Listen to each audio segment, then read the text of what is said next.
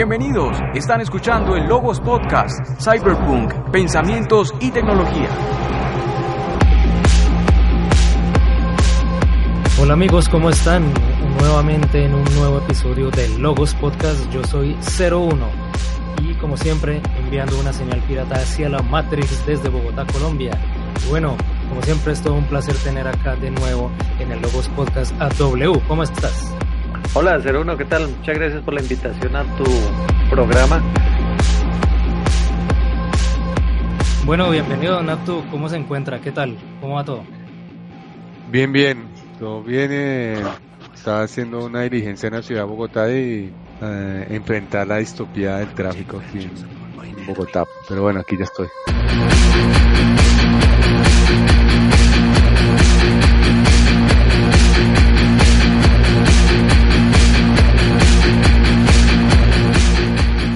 Síguenos en Twitter como arroba Logos Podcast, en iTunes, iBox, Facebook y YouTube como Logos Podcast. Entonces el día de hoy vamos a conversar acerca de qué es una protopía. Recordemos que siempre uno escucha hablar de las distopías, de, nosotros incluso tuvimos un podcast acerca de distopías juveniles, Juegos del Hambre, Maze Runner, etcétera, este tipo de, distopías, de esos futuros en los cuales no queremos estar, que son unos futuros bastante complicados. También por el otro extremo tenemos las utopías, que son esos, esas sociedades perfectas, esos mundos ideales donde todo es muy bonito. Y pues el día de hoy vamos a hablar de un término totalmente diferente pero entonces como preámbulo a las protopías vamos a conversar pues por, por la base de todo esto que es inicialmente una utopía. W, ¿qué tanto usted conoce de las utopías? ¿Está de acuerdo o no está de acuerdo con estos conceptos? Y ya en la segunda instancia hablamos de las distopías. Cuéntanos un poco. Sí, a ver, sobre las utopías uno siempre ha escuchado hablar, ¿cierto? Que son como esos eh, mundos o espacios perfectos, ¿no? Como esas sociedades perfectas. Eh, donde, digamos como que donde quisiéramos llegar siempre, ¿no? Como sociedad, eh, pues hablando como de términos políticos, económicos, sociales, ¿cierto? Eh, como esa perfección, como donde no nos hagamos daño, donde todo sea muy bonito, pacífico y como que las cosas funcionen y todos nos sintamos bien, ¿cierto? yo recuerdo que en el colegio, cuando yo le pregunté a un tío, eso lo recuerdo muy bien. Eh, yo llegué a la casa y le pregunté a mi tío qué, era una utopía y me dijo es algo irrealizable, es algo irrealizable. Entonces, eh, ¿usted qué recuerda, 01, de utopías? Bueno, la utopía es como ese ideal de sociedad perfecta. Eso inicialmente lo trajo, pues ya muchos, muchos siglos atrás, Tomás Moro y él hablaba y este término lo trajo a colación hablando de una sociedad ideal. Y para lograrlo, pues hay una serie de elementos que en la gran mayoría de los casos, cuando uno los va a poner a la práctica, es casi imposible, como, como de hecho W lo menciona, que es como algo irrealizable.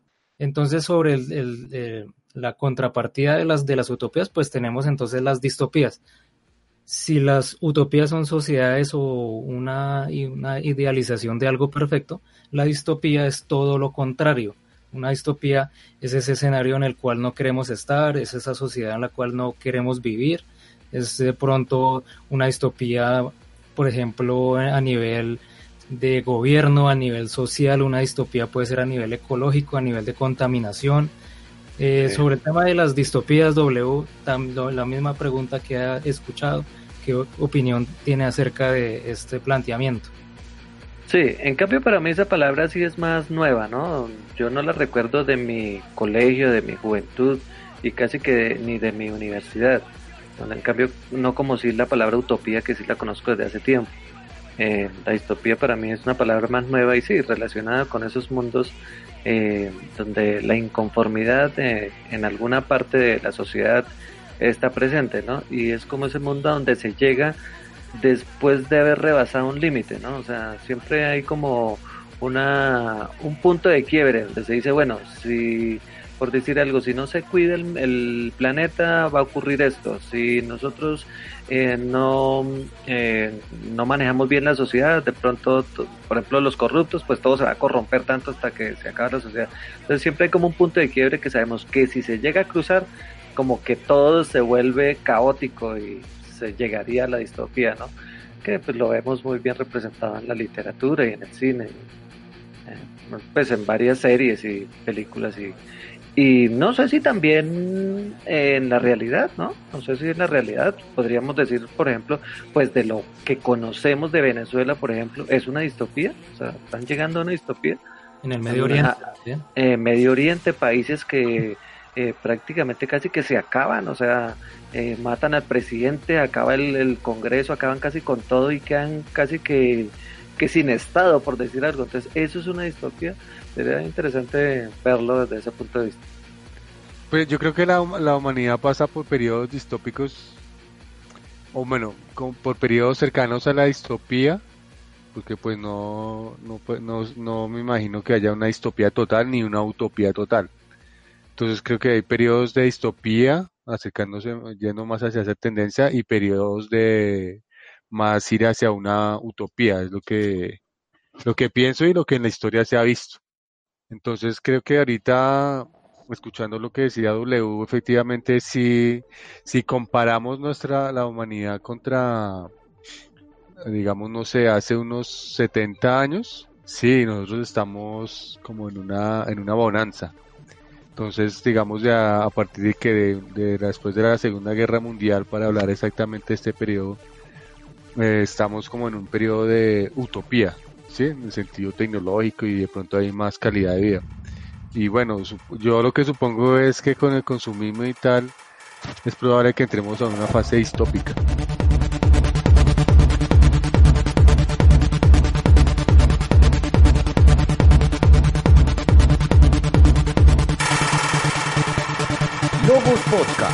Analizamos el cine, las series y el entretenimiento desde un punto de vista diferente. Exacto, y también yo he analizado bastante el tema pues hace un par de años.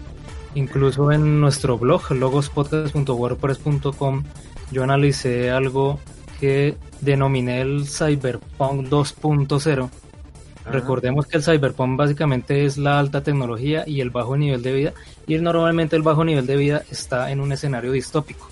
Entonces, si hay, por ejemplo, una, una historia muy de cyberpunk como por ejemplo Matrix, Blade Runner, este tipo de tecnologías normalmente el escenario es un entorno distópico, entonces en Matrix tenemos el, mundo real destruido o las máquinas que están controlando o cultivando a los seres humanos. Blade Runner tenemos, aunque en la película no, no es muy claro, es más claro en el, en el libro de Sueñan los androides con ovejas eléctricas, es un, es un mundo contaminado y hay lluvia ácida y las personas del mundo pues tienen que sobrevivir o tienen que vivir con eso. Ese tipo de sociedades distópicas siempre está presente en el cyberpunk pero entonces, ¿qué pasa? Que yo analicé algo curioso, que una oleada de historias de, más recientes, más modernas, pues obviamente las tecnologías van evolucionando, tenemos unas utopías que se basan en distopías. Entonces, ¿cómo llegué a esta conclusión? Por ejemplo, yo saqué un top en, mi blog y analicé y, mostré una serie de, de, películas o de historias que si uno observa son utopías. Entonces, por ejemplo, la, eh, una película de, de la, llamada Minority Report, que es protagonizada por Tom Cruise. Recordemos que es una sociedad utópica porque no hay eh, no hay crímenes. Exacto, entonces en ese sentido es una sociedad utópica porque hay algo que es casi perfecto y ellos eh, impiden el crimen mediante como esas visiones que tienen los precops, que son estos entes que pueden predecir o observar el, futuro. Entonces, en ese sentido, ahí ya todo el mundo está, vive en paz, vive tranquilo. Pero ¿qué pasa? Que hay una distopía detrás, que es todo el tema de que hay un gobierno que lo está controlando todo, que lo está manipulando, o una organización. Entonces, siempre hay algo detrás. Y normalmente en el Cyberpunk 2.0 hay un protagonista que descubre esa verdad. Incluso en el, en el mismo, la misma historia de Un Mundo Feliz, ese es un, también un ejemplo muy bueno porque e, efectivamente es un mundo feliz, pero hay una distopía detrás que es el soma, que es controlar a la sociedad mediante una sustancia y todos van perdiendo la, esencia humana que es sentir. Entonces esa es la distopía. Entonces es un mundo feliz, pero hay una distopía detrás. Entonces sí hemos hablado de utopías, de distopías, pero hay veces que se mezclan ambas cosas. ¿Qué opina W? Entendido, sí. No, eh, gracias por haberme hecho caer en cuenta de eso, sí, justamente porque, pues, para mí tanto las utopías como las distopías igual son escenarios mm, imaginarios, en el sentido de que, em, pues, no, no nos atrevemos a decir que los estamos viviendo o sea, y tampoco es que quizá mm, queramos llegar a una utopía como tal, y tampoco aceptamos que vivimos en una distopía. Entonces, como son unos escenarios eh, que están pues, un poco más allá de la realidad, pues se pueden mezclar. Y sí, ya, ya entendí, no había caído en cuenta de, eso, de que sí, una, una, película puede tratar mm, recrear una sociedad tanto utópica como distópica a la vez. Bueno, es lo que de pronto nos, yo creo que lo hemos hablado en otros podcasts, y ese tema de la sobrepoblación, del consumismo. Eh, bueno, ahorita hay un fenómeno de los terraplanistas que lo que viene a decir es que a pesar de la ciencia la gente... Pues saludos a todos los que escuchas terraplanistas de Logos Podcast. que hay mucha gente que, o sea, lo que se ve es que hay un avance a nivel técnico, pero la gente, eso no implica que en el conocimiento individual de cada persona haya un avance, ¿no? Entonces, es una época interesante, de hecho, porque es muy difícil predecir qué puede pasar, porque igual es una época exponencial, como, como hemos dicho antes en otros podcasts. Pero yo creo que la cosa puede tender más a la distopía. Eh, listo, Nato, muchas gracias ahí por el, por el comentario, el preámbulo a, al tema de la porotopía.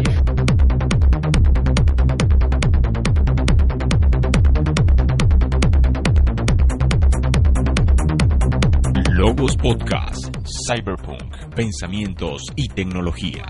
Porotopía, el término pro tiene una doble connotación, pues de acuerdo a los autores, que por un lado está la, la, pues, la terminología de progreso, y por el otro lado tenemos la pro de que es un proceso. Es algo que normalmente uno que está metido como en esa burbuja, uno no se va dando cuenta de esos cambios tan sutiles que la sociedad va eh, ejerciendo sobre el, sobre el mundo como tal. Entonces este proceso normalmente es muy lento. Entonces esta doble connotación del pro eh, nos surge a esta terminología o este término de protopía, que es ir progresando muy lentamente y que la sociedad ha ido mejorando pues en una serie de elementos eh, eh, digamos de todo un poco. Entonces en términos sociales en términos económicos en términos políticos en términos de tecnología que pues a la larga la protopía está muy muy eh, va de la mano prácticamente de la ciencia y de la tecnología.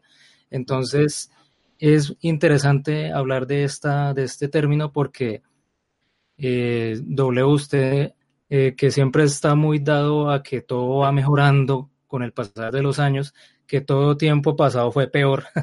Entonces, que siempre ha debatido con nosotros, yo creo que el común denominador de la mayoría de gente, pues sin, sin generalizar, pero de todas maneras, sí, sí es claro que uno le pregunta a cualquiera, pregúntele a su familia, pregúntele a sus amigos, a sus compañeros de trabajo, cómo están o cómo sienten el mundo, y todo el mundo le va a responder que vamos de mal en peor, ¿sí o no, doble? Sí, seguro. Yo, yo, yo, yo he lidiado mucho con, e, con esto, lo que acabas de decir.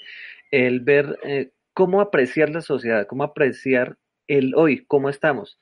Eh, y lo que dices, yo normalmente, y esto lo vengo aplicando desde hace mucho tiempo, desde que estaba en el colegio, incluso yo creo que por ahí a los 16 años, 17, eh, yo le preguntaba a la gente, ¿usted está mejor hoy eh, que hace 10 años o que hace 20 años y la gente normalmente casi que a primerazo siempre dice que está peor, o sea que antes era mejor todo.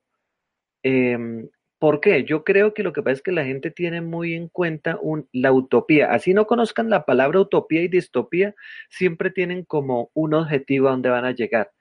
Y si no llegan a ese objetivo, creo que la gente se siente mal. O sea, por ejemplo, Aquí en Colombia, y creo que en muchos países de Latinoamérica sucede, lo mismo, hay corrupción. ¿Nosotros qué queremos? Que, la corrupción es, digamos, que los políticos se roben el dinero, ¿cierto? O que los presupuestos no, no eh, apliquen el dinero donde lo deben aplicar y muchas veces se apropian de él, o sea, se lo roban, se adueñan de él. ¿Qué queremos? Que eso no ocurra, que no se roban el dinero, ¿cierto? Eh, y como vemos que, a ver, yo tengo ahorita 45 años, se vienen robando el dinero desde que yo tenía 5. Entonces a los 10 se, siguen robando el dinero y, y, uno siempre ha visto toda la vida que se roban el dinero. Entonces uno dice, no, esto es imposible, esto vamos cada vez de mal en peor. Mientras que yo, por ejemplo, veo las cosas muy diferentes. Yo miro a ver, a ver, ¿cuánto se robaban hace 20 años? Y dicen, bueno, se robaban 20 millones. Y hace 10, ah, se robaban 10 millones. Y hace 5, se roban 5. Vamos, es bien. O sea, cada vez se roban menos. Esa es como mi forma de ver más o menos las cosas. Y, lo, y eso lo aplico no para esto. Para todos los temas que hemos debatido de, por ejemplo, no, es que hay demasiada sobrepoblación. Listo. Miremos por qué, qué tanto estamos creciendo.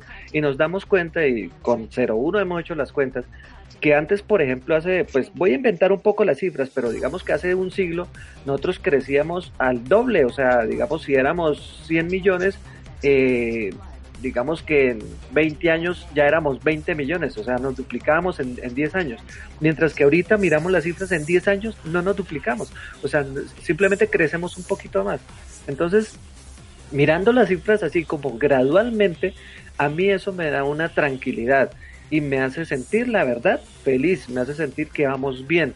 Y por eso cuando encontré esta palabra, cuando usted me la dio, que es protopía, yo digo, así es como funciona el mundo, gradualmente, y hay que sentirnos felices por este granito a granito, así no logremos, es más, yo estoy seguro que me va a morir y va a seguir habiendo corrupción pero no pasa nada. Yo estoy seguro también que ese granito a granito eh, hacia un futuro, para allá en 100, 200 años, sí se va a acabar la corrupción. Discúlpame, un momentico. Dale. Eh, yo quiero aclarar que de todos modos es como una generalidad, ¿no? Porque no el planeta no es uniforme, ¿no? Yo ahorita dije, listo, nosotros estamos como en una etapa de bonanza, pero eso no es así en todas las regiones del planeta, ¿no? Hay regiones donde ya, por decirlo, están en una distopía. Entonces, como habrá regiones donde hay, a donde, donde están mucho más confortables. Entonces, también es, es un tema que no es homogéneo. Digamos que es una tendencia general lo que uno puede estar hablando. Ahora sí, W. Entendido. Por eso, entonces fíjense, eh, ¿qué, es lo que, a donde quiero llegar? Nos dicen que va a llegar eso y cuando vemos, o sea, dicen, nos van a llegar guerras y como vemos las guerras dicen, ojo, ya está llegando, vamos yendo hacia el distopismo, digámoslo así va a haber hambre. Y como luego vemos hambre, por ejemplo, en Venezuela, decimos, mire, ya está llegando. Pero la cosa no es así. Si uno mira, el hambre ha habido siempre. Y antes había mucha más hambre de la que hay hoy. Así allá hoy hambre en Venezuela y hace 10 años no la hubiera, en términos generales. Y es simplemente hacer las cuentas. Hagamos las cuentas de cuántas personas antes sufrían de hambre, o sea, digamos de desnutrición diga un porcentaje y usted compare lo de con hace 50 años y hace 100 años y antes siempre va a encontrar que el porcentaje era mayor. O sea que vamos reduciendo cada día el número de guerras, de hambrunas, en, todos los índices se van eh, mejorando. Entonces, mm, digamos que mañana se agarre Argentina contra Chile una guerra y guerra de verdad con misiles y todo. Todo el mundo va a decir, ¿sí ve? oiga, sí, sí es cierto que se va a acabar el mundo, pero si vamos a darnos cuenta, esa guerrita no es nada con lo que ha habido antes. Es que antes habían guerras de verdad donde morían muchísima gente y cada vez, miren las cifras de muertos por guerras, cada, año son menores, cada año son menos los muertos por guerras. En el mundo. Sí, digamos, eh, digamos eh, como yo dije ahorita, es una tendencia Estamos hablando de una tendencia general, porque sí, el hambre siempre ha existido, ¿sí? Por eso entonces yo alcancé a hacer la aclaración y, digamos que de alguna forma me anticipé sin querer a, ese comentario. O sea, yo sí tiendo más a pensar que va a haber una distopía en términos generales, lo que decía W, o sea, sí, ahorita hay hambre en, Venezuela, pero yo diría no, o sea, alrededor de aquí a por mucho 50 años, yo sí le apuntaría que va a haber un hambre, pero, o sea, no, no estoy, no estoy hablando de, de, una guerra pequeña antes de la Segunda Guerra Mundial. Estoy hablando que va a haber una guerra mundial. Y respecto al hambre, yo diría sí, yo creo que sí va a haber una hambruna tenaz. Puede que me equivoque, pero yo creo que la cosa tiende hacia allá. ¿Cuáles son sus argumentos para eso? ¿En qué se basa? ¿En qué me baso?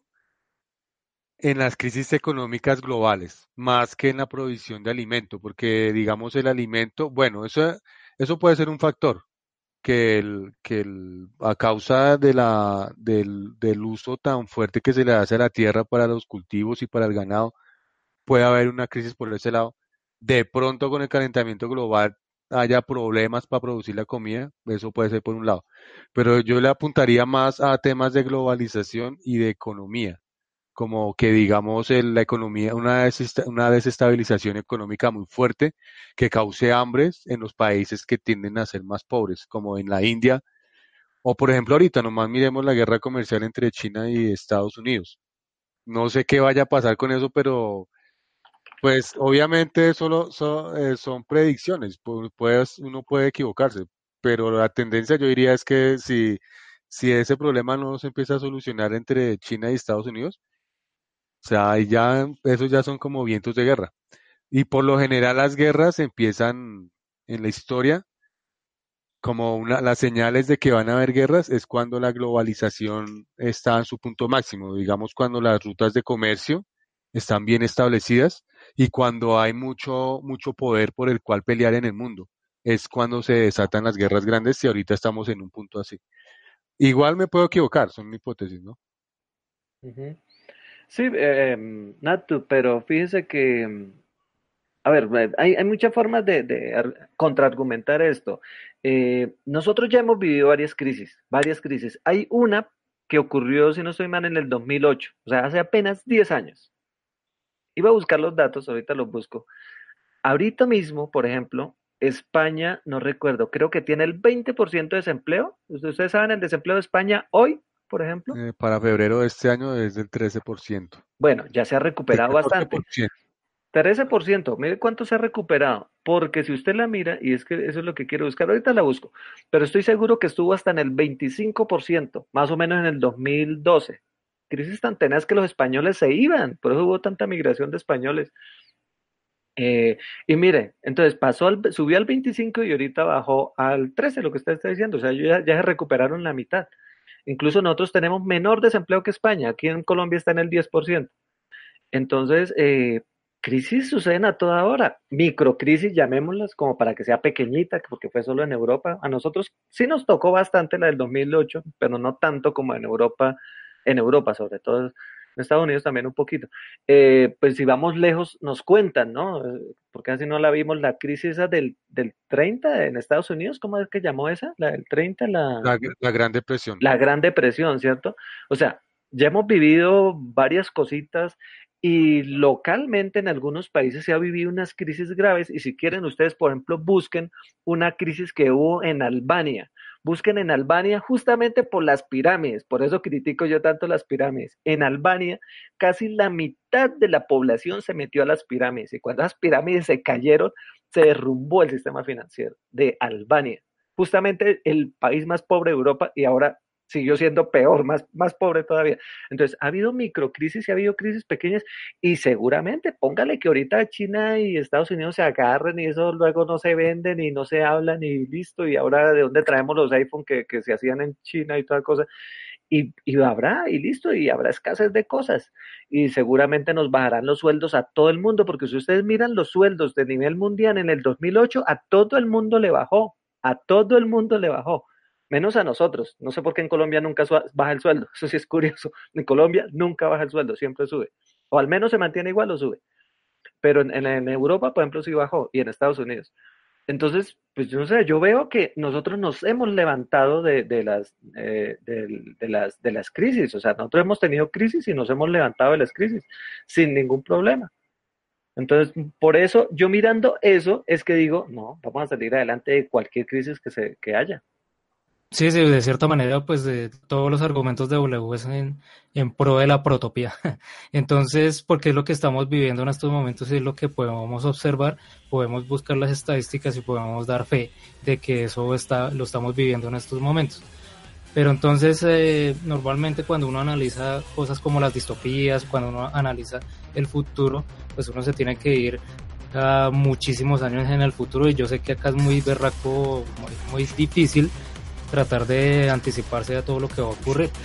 Pero yo sé que, como ya he insistido bastante en el podcast del día de hoy, los recursos del planeta son finitos y todas las tendencias en torno a contaminación, en torno a la población, en torno a el calentamiento global que mencionó Naptu, todas esas tendencias están dadas a que el tiempo de bonanza se va a terminar.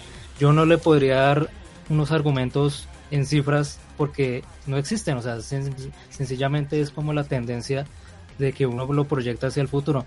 Entonces es mirar, por ejemplo, China, todo lo que creció en 50 años, por ejemplo, y para lograr ese, ese, esa bonanza que entre comillas tienen ahorita, el, el planeta, o sea, ese entorno de ellos, no el planeta Tierra, sino el entorno de ellos, se vio afectado. La contaminación, ahora ellos tienen que andar con máscaras de, de gas, ¿cómo se dice? La, el, tapabocas, eh, muchas ciudades están tremendamente mal y sí, eh, la economía estará muy bien y pueda que eh, ahora necesiten ya no tener un hijo sino dos y bueno, digamos que por ese lado uno podría ver unas cosas buenas, pero también está la distopía que ellos están viviendo para que esa bonanza pueda aparecer. Entonces esas son las dos cosas que hemos analizado el día de hoy.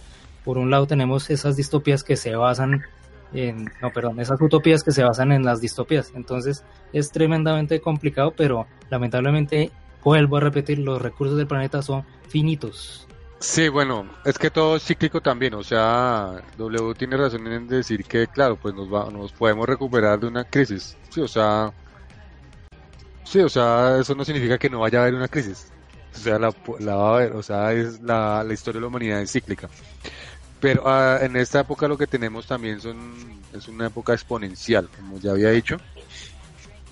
Y eh, bueno, eso, eso hace que sea más difícil con el tiempo reponerse a las crisis, porque como decía eh, 01, la, los recursos son finitos y el crecimiento de la humanidad ha sido exponencial y con la tecnología más aún se dispara el, los eventos exponenciales, los fenómenos exponenciales de la humanidad.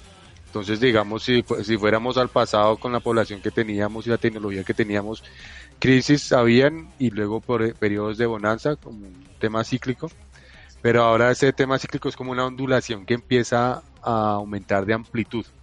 Y eso en algún momento es como una cuerda y una guitarra. O sea, usted le empieza a hacer duro y él empieza a ondular hasta que la revienta. Entonces, bueno, pueden haber eh, eh, desarrollos tecnológicos que nos ayuden, sí, que pueden haber, pero pues bueno, eso ya los puras Mire, sobre los recursos que sí son finitos, porque en la Tierra hay cierta cantidad de oro y no hay más. Hay cierta cantidad de calcio y no hay más, ¿cierto? O sea, y hay cierta área para cultivar y no hay más, eso es cierto, o sea, pero nosotros hemos logrado hacer muchas transformaciones. Eh, por ejemplo, eh, miremos qué es lo que más ocupa tierra para cultivar, y es el ganado. Yo creo que está clarísimo. Yo, por ejemplo, soy uno de los que ya estoy dejando de comer. Ahora estamos comiendo aquí en la casa la mitad de la carne que antes comíamos. Y no por plata, simplemente por matar una vaca menos. Y así el que cultiva vacas tiene que eh, ahora criar una vaca menos y un pollo menos. Y estoy seguro que si, que si se pone muy dura la situación, el mundo entero va a decir y seguramente va a prohibir, así como ahorita eh, tenemos unos límites, prohibido cultivar ciertas cosas, lo más seguro es que se llegue a una prohibición, por ejemplo, del ganado. Si vemos que el ganado ya no cabe más y ya las áreas eh, cultivables de maíz o de ganado, de trigo, de lo que haya, pues se limitará a que, a, que, sea, a que, a que se, eh, cultive menos. Por ejemplo, mi esposa, y ojo con esto, no sé si a usted le está ocurriendo esto en su familia, mi esposa ya no come en la cena. O sea, ella desayuna, almuerza y no cena. ¿A usted no le ha ocurrido eso en su familia, en alguno? Sí, de hecho, mi familia, eso está bueno y de hecho mi familia. ¿Pero es cierto que no cena? Mis papás no. ¿Por qué? No, ya es un tema ahí de, salud. Ah, bueno, entonces mi esposa también, porque está gorda, ella se dio cuenta que si come se vuelve gorda, entonces no quiere estar gorda, entonces deja de comer y ya empezamos todos de para atrás. Es que el mismo, el mismo mundo se va autorregulando, o sea. Claro, sí, o sea, eso es, cierto, sí, pero digamos, porque a la larga el sistema va a imponer un límite, quiéralo usted o no, o sea, no es que nosotros y, y hay muchas formas de imponerlo, por ley, Claro, es como, es lo como el ejemplo del que yo le comentaba una vez a 01 del tren. Digamos, voy a, voy a hacer el rol de, de catastrófico en este podcast. Puedo Mm. ser más positivo, pero voy a hacer el de catastrófico. Y es que el sistema siempre va a imponer un límite, ¿sí?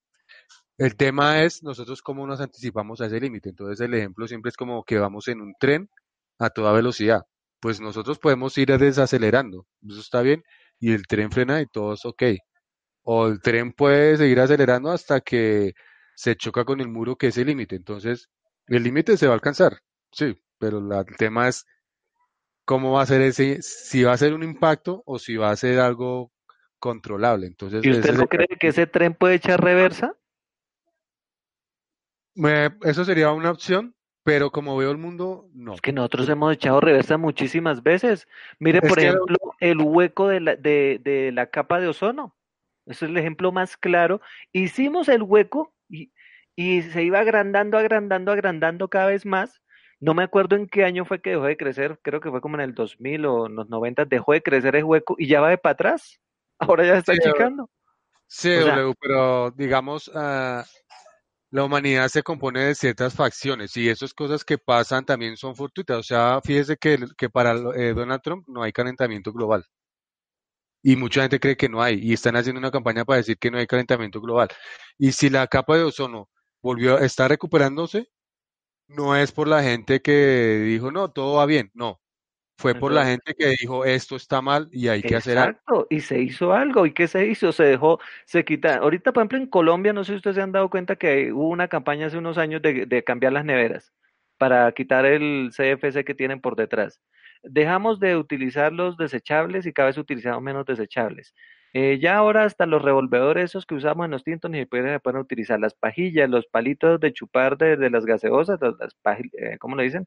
Los sorbetes Los tampoco ya se pueden utilizar bolsas de plástico ya no se pueden utilizar. O sea, cada vez nos vamos dando cuenta de todas las cosas y las vamos eliminando. Entonces ya no comemos carne, no utilizamos eh, bolsas de plástico, no utilizamos desechables, no utilizamos, eh, ¿cómo es que llama este CFC? Los vasitos esos de, eh, bueno, eso tiene un nombre, icopor, creo que se llama, no me acuerdo cómo se llama. Bueno, una cosa que daña la, la capa de ozono. Y, y echamos para atrás, o sea, el tren se puede ir de para atrás. Se puede ir de para atrás. O sea, Sí, eh, se puede, digamos, sería algo muy obviamente positivo que se logre. Digamos, el tema de predecir es con qué aceleración logramos hacer que el tren eche para atrás antes de que choque con un muro. Exacto. Y es que fíjense que nosotros justamente nos hemos dado cuenta de esos muros, es que nos hemos dado cuenta. Alguien dijo, ojo con ese hueco, si sigue creciendo tal cosa. ¿Qué hicieron los países? Se reunieron, hagamos, venga, ta, ta, ta, y hicieron cosas. Yo, Ahorita yo- con los carros, ya ahora todos quieren ser eléctricos, ya el diésel lo estamos acabando en el mundo, eh, ya no se puede utilizar diésel. En unos 30 años yo creo que ni, ni gasolina se podrá utilizar. O sea, Yo voy a, yo voy a expandir la idea de Natu porque es que el tren no se puede regresar, no se puede volver. El tren no puede retroceder. ¿Por qué? Porque el tren yo lo veo eh, para efectos de lo que estamos hablando el día de hoy en este podcast, el tren es la población humana y la carrilera es nuestro planeta y el muro que dice Natu que tarde o que temprano va a llegar es que se acaben los recursos del planeta. Entonces, eh, lo que dice Natu es verdad, o sea, ¿cómo podemos llegar a ese punto de que se acaben los recursos? O, va- o el tren va a estar supremamente veloz y va a ser catastrófico, o va a desacelerar y vamos a llegar relativamente bien a ese punto y de pronto se supere. Pero entonces, el tema es que el, el tren cada vez va más rápido. La población pueda que en algunos lados vaya a disminuir, pero en términos generales sigue creciendo, sigue creciendo, sigue creciendo, no se desacelera. Entonces cada vez va- inevitablemente van a ser más gente y esa otra gente va a tener más gente y así sucesivamente. A menos de que se muera gran parte de la población, esa sería la única forma de que el tren retroceda, que una guerra, una tercera hipotética guerra mundial, mate la mitad de la población, es la única manera que el tren se detenga, se No. desacelere, perdón. Es la eh, única manera que yo veo, porque el resto siempre vamos para adelante. Vamos, ustedes miran las ciudades y cada vez son más, más grandes, más grandes. O sea, no hay, no hay Mire. manera de que yo diga, no, es que la ciudad de Bogotá va- se están cogiendo. O sea, eso jamás lo vamos a escuchar, porque el tren no se detiene. Es que, es que fíjense una cosa, por ejemplo, miren lo de la peste negra, muy interesante. Hay muchos, muchos documentales de eso en YouTube. En la peste negra, por ejemplo, cuando se, se murió mucha gente, póngale que, por ejemplo, se murió el carnicero porque le dio peste. Él, él era el único que sabía cómo matar el ganado. Entonces no hubo nadie quien mate el ganado y de ahí para allá ya no pudieron comer carne. Y así sucedió con el sastre, con el, con el, el alcalde del pueblo, con el cura del pueblo, con el póngale todas las profesiones que hay en los pueblos pequeños y los pueblos quedaron a la deriva. O sea, casi cuando, cuando, si, si queremos arreglar las cosas matando gente, eso es lo peor que puede haber, es la peor solución. No es viable para nada. O sea, aunque claro, después hubo, hubo bonanza. Con más veras no se va a desacelerar el tren. Con más veras es el, punto que dice no, es necesario, no es necesario. Yo diría, digamos que mantengamos la gente que hay. Ahorita somos 7.500, bueno, vámonos ahí a 8.000 despacitico, pero no. Sí, sí, a digamos, a 3 bueno, millones. Sí, el tema es que, eh, bueno, eh, Sí, la forma en que, en que W lo dice es como que si todos hiciéramos un consenso y nos ponemos de acuerdo, como, bueno, pongámonos de acuerdo y, y no tengamos hijos. Bueno, pues eso sería, eso sería una utopía. Eso sería excelente, pero hay, eso no es así. Eso no es así. Mire, si, si, si todo el mundo se pone de acuerdo en eso, seríamos la última generación y la humanidad simplemente se acaba y ya, hasta ahí llegamos. ¿O no? Esa, sería la única manera de desacelerar el tren. No, desacelerar, no, desapareceríamos, porque si todos nos ponemos de acuerdo en que nadie va a tener hijos, pues nadie tiene y se acaba la humanidad. entonces nos sigue dando la razón, vamos creciendo y el tren sigue acelerándose. No, pero estamos diciendo que, por eso ustedes quieren acabar la gente no teniendo hijos, lo que van a hacer con eso es acabar con la humanidad. No, porque son medidas temporales, porque no se está hablando que nunca en la vida va a tener Ah, no, yo sí digo, para, para mí, sí, sí, sí, sí, eh, de hablar de catástrofe, yo sí digo algo que, por ejemplo, imagínese, llegue una radiación a la Tierra y nos vuelva a todos estériles, eso, y los acaba de una, o cosas así. A usted que le gustan, W que le gustan las cifras, vea que tengo una. El Fondo de Población de las Naciones Unidas, las siglas en inglés UNFPA, estima que para el 2050 vamos a, pasar de 7 mil millones a 10 mil millones. El tren no se detiene, el tren no se detiene. Sigue avanzando, sigue avanzando. Nosotros tarde que temprano vamos a llegar a ese muro que es no tener el futuro estable. ¿En qué año? ¿2050 o 2070? 2050, ahorita nomás. ¿Y cómo será en el 2100? ¿Cómo bueno, no sé si es en ese mismo artículo. Mírelo y verá que ellos calculan que la población va a crecer únicamente hasta el 2070. En el 2080 va a decrecer. Mire esos mismos artículos, yo los he leído también. ¿Y por qué, por qué va a decrecer? Porque la gente, mire, para que la gente se mantenga, cada uno de nosotros debemos tener por lo menos un hijo. Cada uno de nosotros, como para mantener los que hay, ¿cierto? Los 7500. En este momento estamos creciendo porque algunos tienen dos, ¿sí o no?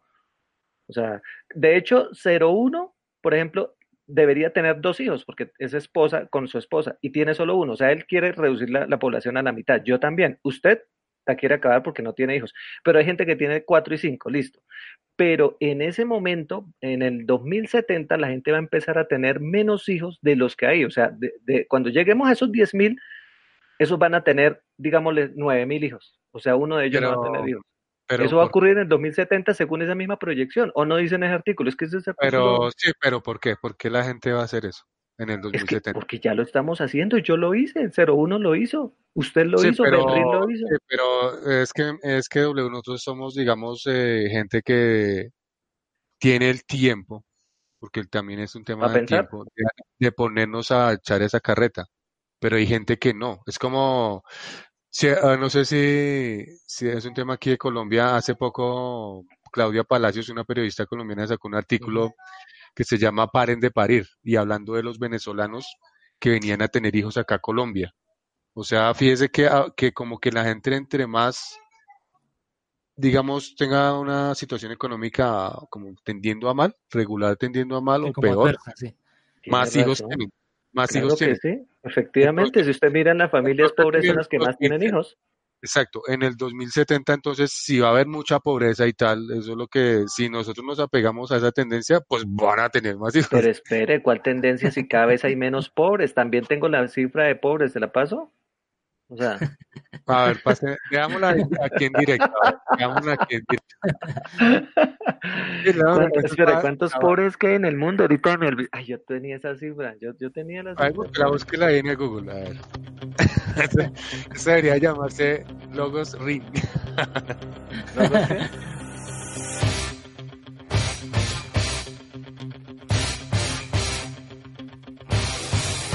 El, el- el ring de boxeo. Podcast Ring.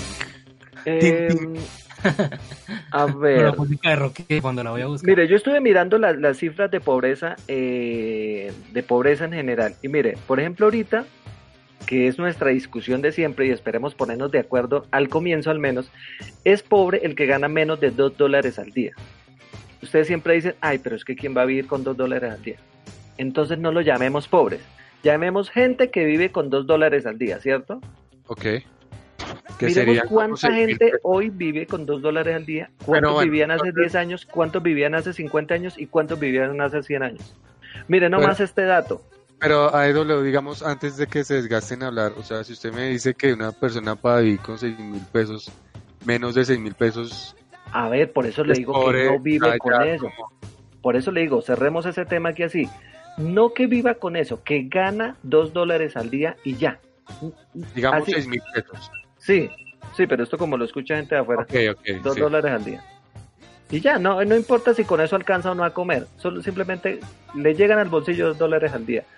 Mire, si usted mira, por ejemplo, la gente como vivía, vamos al año 1000, cuando habían, ¿qué, qué, qué había en el año 1000? Por allá Francia con sus peleas contra Inglaterra y toda cosa, que había unos reyes, ¿cierto?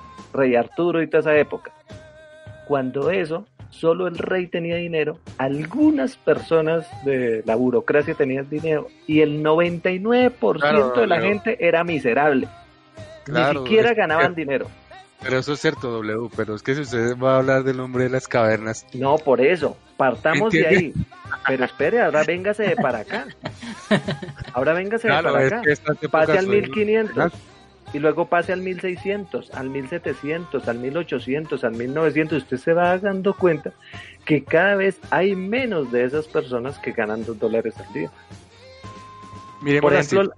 Miremos una cifra a ver si nos ponemos de acuerdo. Miremos una página, una cifra, alguna algo. A ver. Mm, yo la tengo acá, pero no la encuentro, la verdad. Eh, eh, sí, aquí la tengo exactamente. Miren, con esta página. Lo que pasa es que, pues, que saca con usted verla, pero la gente que está en el escuchando esto, no, entonces digamos como que los aburrimos, Bueno, sí, dejémoslo ahí. como- ¿cierto? O sea, pero este link no- yo ya se lo había pasado a ustedes en el, en el, en el Google. Y por ejemplo, mire, ahí voy a mirar. Hoy, las personas ganan 15 mil pesos, 15 mil dólares anuales en promedio. En promedio hoy. Si miramos 1990, eran 2 mil. Y si Pero nos bueno, vamos al, eh, ahí en estas cifras eh, lo tienen en cuenta la inflación. Claro, usted pasa, no, no solo la inflación, usted pasa el dinero de 1900 a hoy, ¿no? El de 1800 a hoy. Siempre que comparamos plata de 1500 con hoy, tenemos que hablar de los mismos dólares, o sea, sí, o sea. Y eso que cuando eso por allá se tendrían otros tipos de monedas, denarios, no sé, o sea. Sí, bueno, pues de- sí, lo que tiene razón, no vamos a mirar cifras ahorita, pero digamos Sí. que... Es con que las usted mire noticias- los índices de pobreza no más de Colombia, de cualquier país, todos siempre ha habido menos pobres. Entonces usted dice que cada vez que se van a tener más hijos porque los pobres tienen más hijos y va a haber más pobres. Yo le digo, no, es que va a haber menos pobres. O sea, van a haber entonces menos hijos. Y es lo que está ocurriendo digamos, además. ah, no, eh, digamos, eh, listo, digamos que quedaría la tarea de ver las cifras, pero eso no tiene, digamos, matemáticamente tampoco tiene mucho sustento, porque digamos que hay una riqueza, un valor de riqueza fijo, digamos, que puede ir aumentando o decreciendo, que se puede ver en comida, en, bie- en bienes raíces, en, much- en el oro, en muchos, en muchos ah, eh, assets o como- no sé cómo llamarlo. Pero la po- lo que dice 01, la población sigue creciendo y esa riqueza hay que distribuirla. Entonces, yo aclaro, claro, se hay ciclos. distribuye mal, se distribuye mal. Exacto, hay ciclos, claro, W. O sea, si usted dice que, que hemos pasado a una bonanza, sí, hemos llegado a una bonanza, pero también hay ciclos, o sea, digamos, es como una ondulación que vas hacia abajo, No, o vas, Yo veo todas las ondulaciones siempre, sí, hay, ondulaciones, a ver, como le digo, en el 2008 tuvimos una, una, depresión pequeña, pero mire que finalmente salimos a flote y ahora estamos más arriba de lo que estábamos en el 2007.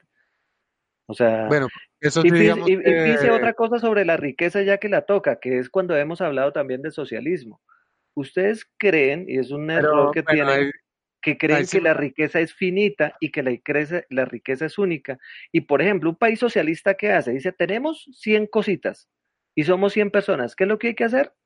Cada uno coja una, ¿cierto? Pero como hoy el rico tiene 20, el otro tiene 10 y los pobres les toca de a, media o de a un cuarto, ¿cierto? El socialista, ¿qué es lo que quiere? Ay, no, redistribuyamos todos y coja cada uno una, ¿cierto? O sea, quítele al rico y póngale al pobre.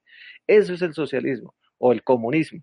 Resulta que la riqueza sí se crea, se crea, o sea, se pasa de tener 100 a tener 200 en unos años. Entonces, el, lo que se quiere es que esos nuevos 100 los cojan los pobres. Eso es lo que hacen, eso lo hay, y eso es, eso lo ha hecho todos los países, Noruega, Alemania y todos los países que están bien, así lo han logrado. Sin quitarle a los ricos, se lo han pasado a los pobres, pero lo nuevo que se ha generado. Bueno, pues ahí sí, ese, ese tema. O sea, si usted va a Venezuela, ¿qué, qué es? Es propiese, es propiese. ¿Usted escuchó a Noruega diciendo es propiese? ¿Ha escuchado a Finlandia diciendo es propiese? Sí, hay varias cosas que como aclarar y es que, digamos, nosotros no somos socialistas. No, pero es que, pero es que hemos hecho varias veces esa discusión siempre y ustedes siempre llegan a ese, a ese punto. o sea, digamos, nosotros, yo nunca he dicho que sea socialista ni que apoyo ese modelo de redistribuir. Eso, ah, bueno. Eso, con, con Pero lo que yo sí digo es que debe haber un mínimo sustentable para la gente. O sea, yo no voy a quitarle a una persona que trabaja el fruto de su trabajo para redistribuirlo. No. De hecho, creo que es un incentivo para que la gente busque, digamos, bajo su propio concepto salir adelante, sea lo que eso signifique. Pero, pero también tampoco se puede como por causa de eso dejar al débil desamparado. O sea, Pero lo que, usted está diciendo, muchos países ya lo han hecho. Muchos países tienen un sueldo mínimo para las personas que no trabajan, no tienen empleo. Sí, pero ahí lo estoy aclarando. O sea, eso está bien. No estoy diciendo que no lo hayan hecho. Está bien. Entonces, eso es lo primero. Lo segundo que usted dijo, la riqueza se crea, sí, la riqueza se crea. Pero la, el ritmo del crecimiento de la población no tiene que necesariamente coincidir con el ritmo de crecimiento de esa riqueza. Y lo tercero, lo tercero es que esos países europeos la riqueza la duplican también por sus relaciones internacionales, ¿sí? Por ejemplo, las materias primas por lo general las traen de países tercermundistas. Entonces, esta riqueza que ellos están generando es una riqueza que se basa también en la explotación de otros países. Bien, bien, perdón, lo interrumpo, lo que yo mencioné que son utopías que se basan en distopías de otras partes. Paréntesis ahí, gracias. Siga. Entendido, sí. ¿no? Sí, sí, está, está chévere eso. Sí, claro, si hablamos a nivel, si, hablamos a nivel nacional, claro, pues sí, ellos están generando riqueza sin tener en cuenta eso, pero si hablamos a nivel de la humanidad, esa es como Estados Unidos. Estados Unidos, toda la riqueza que tiene es porque ellos también han explotado las materias primas de otros países. China, China. Y uno va y mira a China y el PIB va creciendo cada vez más y la gente cada vez... Ya China está al mismo nivel de Colombia. Cuando era de los países más pobres, China ya está al mismo nivel de Colombia en, per cápita por persona, en lo que gana persona a persona. Está muy igual. sí, esas cifras hay que saberlas interpretar porque la población de China es... Entonces, mire que, mire que no es lo que usted dice que, que Estados Unidos se enriquece a costa de los otros, pero usted mira, los otros también se enriquecen. Y si usted mira los países de África, muchos han salido a, flote por venderle cosas a, lo mismo Colombia. Nosotros, ¿por qué tenemos plata? ¿A quién le vendemos las flores? ¿A quién le vendemos el café? ¿A quién le vendemos el petróleo? ¿A quién le vendemos las esmeraldas? O sea, justamente porque unos países se aprovechan de nuestras cosas, las vendemos y ganamos todos. O sea, es que eso no. No, pero es, que una, es que eso es una balanza. O sea, no, digamos, claro que hay que hacer, tener comercio, pero es que ya hay puntos en los que es un abuso. O sea, es como decir, eh, eh, voy a venderle a usted, yo hago café y se lo voy a vender. Una cosa es que ya ahora un, de verdad un libre mercado yo se lo vendo a un precio o que sometan a una nación para comprarlo a un precio ridículo. Eso, por ejemplo, pasa a muchos niveles. Pues en África pasa mucho. Pues eso, eso han habido muchas investigaciones de los dichosos diamantes de sangre que los Aún así. Que allá esos países los tienen, hay dictaduras y eso tienen sometido a todo el mundo. Eso es lo que uno dice, bueno, o sea, Europa es rica, pero como a costa de qué, ¿sí? Mm, Por ejemplo, China, de China, ella, o sea, es que no entiendo por qué. no, A ver, estamos hablando de utopías y de distopías, no, digamos. O costa de sea, ella. África Porque tiene otro tipo que, de problemas. No, pero es que una, eso es lo que los economistas llaman externalidades. Entonces, para librarse de una responsabilidad, o sea, eso como que a la larga también viene, ah, tiene que ver con un tema de moral, ¿sí? Y cada persona tiene su moral, pero digamos, eh, para ser justo voy a hacer, voy a decir esto y soy imparcial. Lo vi, lo miro desde mi propia moral. Y si yo hago negocio con una persona que yo sé que, que, que yo la puedo, eh, bajo sus circunstancias, subyugar, para yo sacar provecho, eso no, no es correcto, no es correcto. Y esos, esos países que comercian con otros países donde hay dictaduras y vainas que no permiten que se negocie más, digamos, a un nivel más equitativo, eso es como, a ver, a costa de que se están enriqueciendo, de una dictadura que, que les deja a ellos explotar todo lo que quieran de ese país. Mire, le, voy a, a contraargumentar con lo mismo que usted está diciendo, pero desde otro punto de vista. Y es un documental que yo vi, si no estoy mal, de Alemania. Alemania le compraba pollos, no sé a qué país, creo como a, este Marruecos, algún país de África. Le compraba pollos porque Alemania decía yo para qué quiero cultivar pollo, ¿cierto? Eh, ¿y qué pasa? Entonces Alemania de repente, y entonces ese país era exportador de pollo, ¿cierto? Y ellos tenían sus galpones y todo allá en África y le llevaban a Alemania.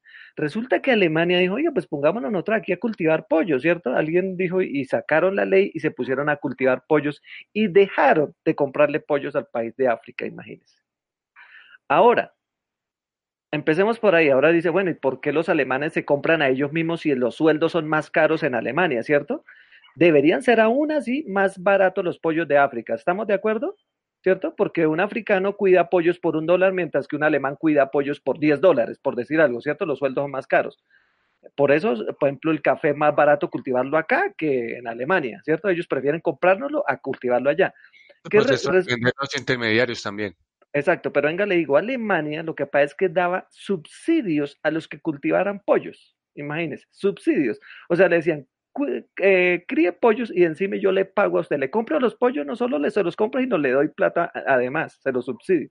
Entonces acabaron con la economía de África, de, ese país que cultivaba pollos. Eh, ese documental lo pueden ver, lo vi como que en el Deutsche Welle de, Alemania. Entonces, imagínense que Ah, ahí está la contraargumentación. ¿Qué es mejor? Entonces, seguir cultivando pollos en África a ese ritmo como estaban y seguirle comprando o cultivarlo ellos mismos que también lo pueden hacer. Digamos esa pregunta para usted, ¿cuál es la respuesta? A ver, yo, de hecho, la comunidad, la, la misma Alemania estaba peleando en, por dentro. Unos decían que por favor siguiera comprándole. Porque, ¿qué es lo que pasa con eso? Fíjense lo que, lo que pasa. El Pero país, bueno, digamos ahí pero para mira, redondear pero la mira, idea, mira esa pregunta. Le voy a decir por qué si era mejor cultivar pollo en África. Porque si el país africano deja de exportar pollo, pues el país se vuelve, en- entra en la miseria, digamos, ¿cierto? No tienen plata. Entonces los manes de allá, ¿qué hacen? Se vienen para Europa como inmigrantes y se vienen a trabajar en las fincas de Alemania como inmigrantes. Entonces, para no tener inmigrantes cruzando el Mediterráneo, mejor dejarlos allá y que tengan sus galpones allá y siguiendo comprándole pollos allá. O sea, la respuesta para usted es que ah, los africanos sigan haciendo el pollo y no los alemanes, ¿sí? claro, o sea, pero es que es Y eso, un- bueno, no, no veo la o- conexión o con lo bueno, que yo... o que, o que los o que los hagan en la Alemania, pero van a tener que enfrentar la inmigración de ese país de gente a venirse a trabajar. Pero la- bueno, ahí sí no entiendo eh, respecto a lo que yo estaba hablando antes, ¿cuál es la, la relación? Ah, no, pues las relaciones con lo- es que usted siempre dice que como que a- al comprarle a otro país, uno como que lo está explotando, pero fíjese que es una explotación mutua, es un gana-gana, es que siempre hay un gana-gana. El país africano gana que Pues Alemania claro, o compre sea, es pollos, que si, si digamos usted, eh, no sé, si a una fa- si usted tiene cinco fábricas, si las fábricas producen, a ver, camisas, ¿sí? El costo de cada camisa es a 10 dólares, ¿sí? sí, Y por la competencia, usted tiene que comprar, que comprarle las camisas, digamos, a, a dos dólares a la empresa. Pues siempre va a ganar. O sea, si usted lo pone en los términos. Pero es que el otro también gana. El otro también gana, incluso tan barato gana. no, es que por eso le estoy diciendo que bajo esos términos siempre va a ganar. O sea, digamos que por la competencia usted tenga que vender sus camisas a dos cuando le costó hacerlo a diez. Pues claro que ganó. O sea, claro que hay un gana. O sea, si usted lo pone en esos términos, bueno, muy, muy interesante el, debate. de miren la última, y, la última y discúlpeme, yo siempre me he preguntado por qué las mejores chocolateras del mundo están en Europa, ¿sí o no? Esos eh, Ferrero Rocher y yo no sé qué, y un poco de marcas que aquí ni conocemos. Yo no entiendo por qué ese chocolate se cultiva aquí en... ¿Por qué no lo cultivan allá en Europa o en África que les queda más cerca? La misma cosa, o sea, lo, mismo. o sea, es un gana-gana. O sea, si me permite Ah, bueno, aclarar dos cosas ya como para cerrar, que yo veo que ya es como que ya quieren pasar a otro punto. Y son dos cosas. Por ejemplo, usted tiene un esclavo, digamos, hablamos de la, de la época de los romanos, si usted le va a comer, eso es un gana-gana para el esclavo, ¿eh? Si usted lo pone en los términos, el esclavo está ganando, o sea, mejor dicho, primero. Y segundo, usted en el mismo ejemplo habló de los subsidios. ¿Por qué los alemanes están interesados en gastarse esa plata en esos subsidios. ¿Por qué? Porque ellos querían hacer eso. Me imagino que para generar empleo. Recuerde que había una crisis en Europa ahorita en el 2009 que todos los países estaban mal y están mirando cómo generar empleo. Sí, o sea, pero fíjese que si nos vamos a términos de como de libre mercado y tal, eso sería una jugada que no, no sería válida. Si no, sería... Bueno, de jugadas que de pronto no vamos a seguir analizando porque ya, ya se pusieron muy pesados. Oiga, pero está interesante, me gusta, me gusta todo eso. Bueno, si, se, han dado, cuenta en este podcast de la protopía, más allá de las distopías y las utopías, hemos hablado de todo un poco, hemos hablado de la sobrepoblación, de la pobreza, hemos hablado de la contaminación, hemos hablado de del mundo en general, de las hambrunas, de las crisis, de nuestras propias experiencias, pues ha sido interesante debatir un poco acerca del futuro o lo que consideramos que, de acuerdo a las tendencias actuales del presente, cómo será ese futuro, pues, pero que no sabemos a ciencia cierta cómo eh, será. Entonces sí, muy interesante y bueno, eh, ya llevamos bastante de grabación el día de hoy, entonces me gustaría pues unas ideas generales, yo sé que ustedes tienen otras ideas para para cerrar. Entonces, de mi parte, pues ha sido muy interesante este tema, ha sido agradable conversar con ustedes dos. Muchas gracias por aceptar la invitación, porque de, eh, cuando yo vi esta, esta palabra, yo dije, vamos a grabar de inmediato, porque me parece muy interesante, porque muchas personas conocerán los extremos, las utopías, otros conocerán las distopías, pero eh, me gustaría compartir con nuestros oyentes otros puntos de vista, otras terminologías como es una protopía, ese progreso que lentamente gracias a la ciencia y la tecnología estamos viviendo actualmente, que se traduce en una bonanza para pues buena parte de la población, afortunadamente, aunque eh, siempre existirá pues la, otra cara de la moneda. Entonces, eh, muy interesante y yo sé que a futuro pues vamos a ver qué nos deparará este, esta, esta protopía. Entonces, bueno, W, conclusiones, alguna idea que quiera redondear y comentarios acerca de la, de la protopía. Sí, eh, a ver, bueno, así vayamos hacia una utopía o una distopía, lo importante es el, el caminar, el, el, el, proceso que se da de un lado al otro. Y creo que ese es eh, lo importante, o sea, no decir a dónde vamos a llegar, porque lo más seguro es que nosotros no lleguemos, porque puede que una utopía demore unas tres o cuatro generaciones, ¿cierto? Por ejemplo, ¿cuándo vamos a acabar con la pobreza? Que en dos generaciones, entonces ni siquiera nosotros lo vamos a vivir. Pero sí estamos dando estos pasos y este camino ah, hay que disfrutarlo, verlo, analizarlo y, y, ayudarlo a, a, caminar, ¿no? Simplemente creo que es, o sea, apreciar la protopía. Bueno, perfecto, muy buena conclusión. Y Natu, cuéntanos un poco de cómo ve el futuro y eh, acerca de la protopía, sus opiniones finales.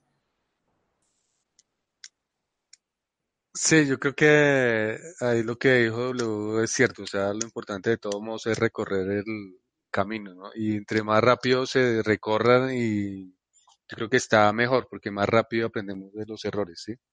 En ese sentido, todo es una protopía, o no, más bien una utopía de aprendizaje continuo digamos en el, en el sentido de que la humanidad aprenda de lo, de lo que de sus ciclos de, de bonanza y de escasez.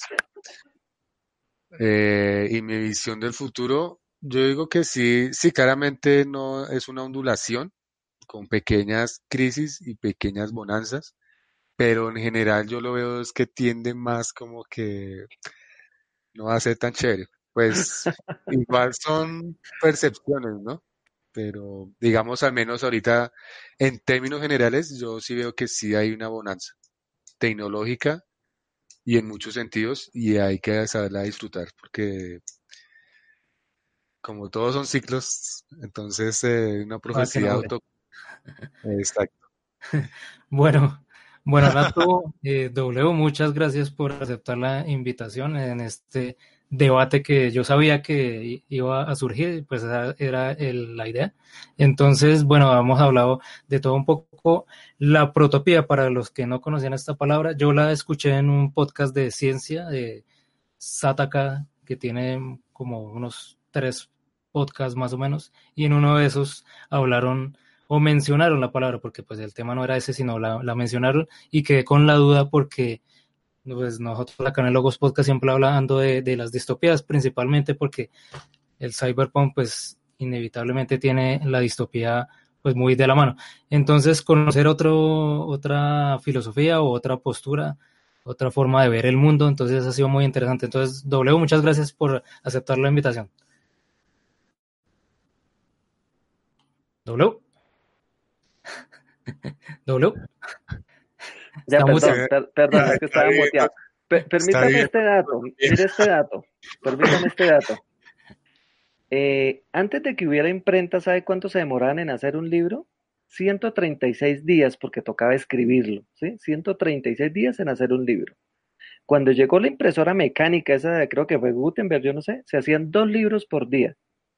Cuando se, se llegó la impresora de vapor, se hacían 25 libros por día.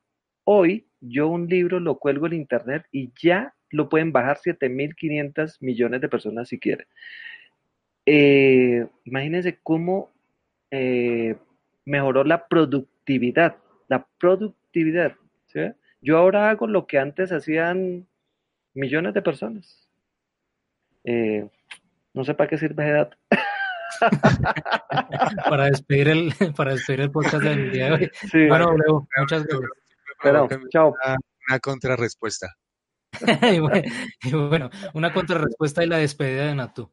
Una contradespedida. Una contradespedida, bueno. no, se quieren, eh, quieren, despedir. hemos, hemos aumentado en producción de libros y, digamos, lo que yo digo es, eh, la herramienta está ahí. Ahora los libros de qué hablan y qué, le, y qué está leyendo la gente. Bueno, hay que dar la inquietud. Muchas gracias, Natu, por participar el día de hoy.